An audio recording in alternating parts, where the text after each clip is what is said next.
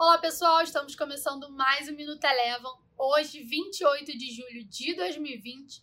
As bolsas americanas hoje tiveram abertura no terreno negativo após a divulgação de alguns resultados que frustraram as expectativas. As bolsas por lá chegaram a esboçar alguma melhora no meio da tarde, mas essa melhora não foi mantida e acabaram encerrando o dia de hoje em queda, em meio à expectativa da decisão de política monetária do FONC, que acontece amanhã, amanhã à tarde onde a esperada manutenção da taxa básica de juros dos Estados Unidos entre a faixa de 0 a 0,25% ao ano e também meia expectativa do novo pacote de estímulos econômicos que vem sendo negociado no Congresso americano.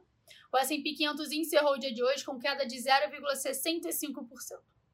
Aqui no Brasil, hoje pela manhã, a gente teve a divulgação do CAGED, que mostrou um fechamento líquido de aproximadamente 11 mil postos de trabalhos formais. Esse valor superou aí as expectativas do mercado. No entanto, o Ibovespa seguiu acompanhando o desempenho das bolsas americanas e por aqui o índice Ibovespa encerrou o dia em queda de 0,35%.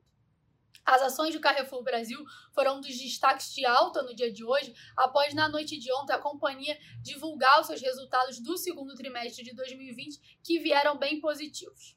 Destaque positivo hoje também ficou por conta das ações da Oi, após a Claro, a TIM e a Telefônica Brasil apresentarem uma nova proposta pelas, pelas operações de telefonia móvel da companhia.